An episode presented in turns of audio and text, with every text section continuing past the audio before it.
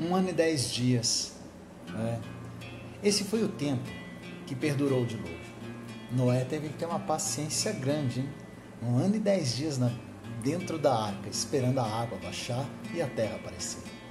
Depois você pode dar uma olhadinha lá em Gênesis, do 7 ao 8, e você vai fazer essa contagem, você vai ver o tempo que durou o dilúvio.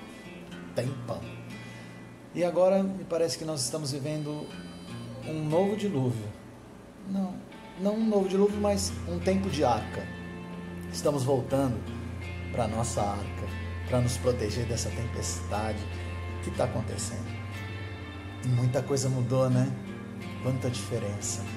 Eu estava acompanhando um post de uma pessoa e ela falava algumas coisas interessantes. Ela falava que foi necessário um vírus para então percebermos e desacelerarmos o mundo. De que foi necessário um vírus para então podermos dar valor para os nossos filhos. Foi necessário um vírus para então eu dar valor para as pessoas de mais idade. Que foi necessário um vírus para então eu conversar mais com Deus, porque parecia que a fé era uma coisa fora de moda. Que foi necessário um vírus para que então eu tivesse é, uma aversão ao preconceito, já que todos são iguais ele dizia que foi necessário um vírus para que então eu percebesse a importância de um abraço. Ele dizia que foi necessário um vírus para que então eu pudesse perceber que a fé era necessária. Ele dizia que era necessário, que foi necessário um vírus para então eu perceber que a tecnologia ela maltrata e mata. Ele disse que foi necessário um vírus para eu perceber o quão frágil a vida é.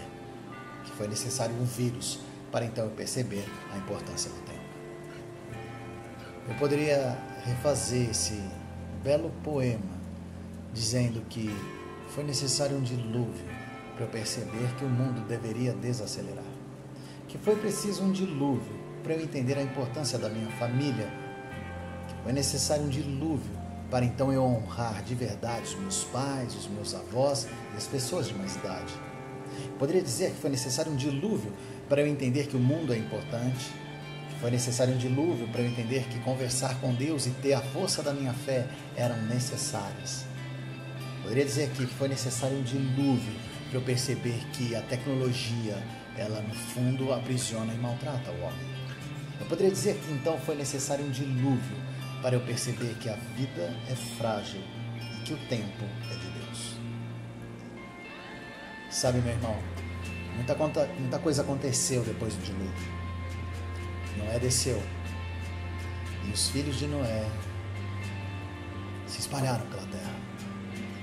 E logo então vimos caráter do homem voltando. Deus tentou reatar o relacionamento ali, mas veio Cão, veio Cã, veio a Torre de Babel e o mundo ladeira abaixo. A grande pergunta que eu tenho é o que nós faremos depois deste dilúvio? que nós faremos quando a porta da arca abrir? Qual será a nossa atitude? Será que nós vamos ter a fé?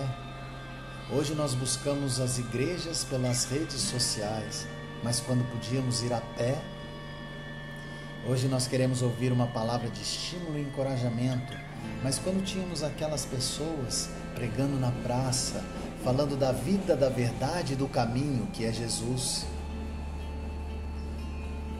Sabe, meu irmão, a porta da arca vai se abrir de novo. Tenho certeza que não vai. Certeza não tenho, mas creio que não vai durar um ano e dez dias.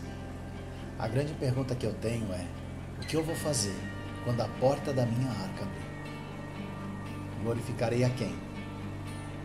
Aos governantes? A ciência? Ou verdadeiramente a Deus? O que você fará? quando a porta da tua arca.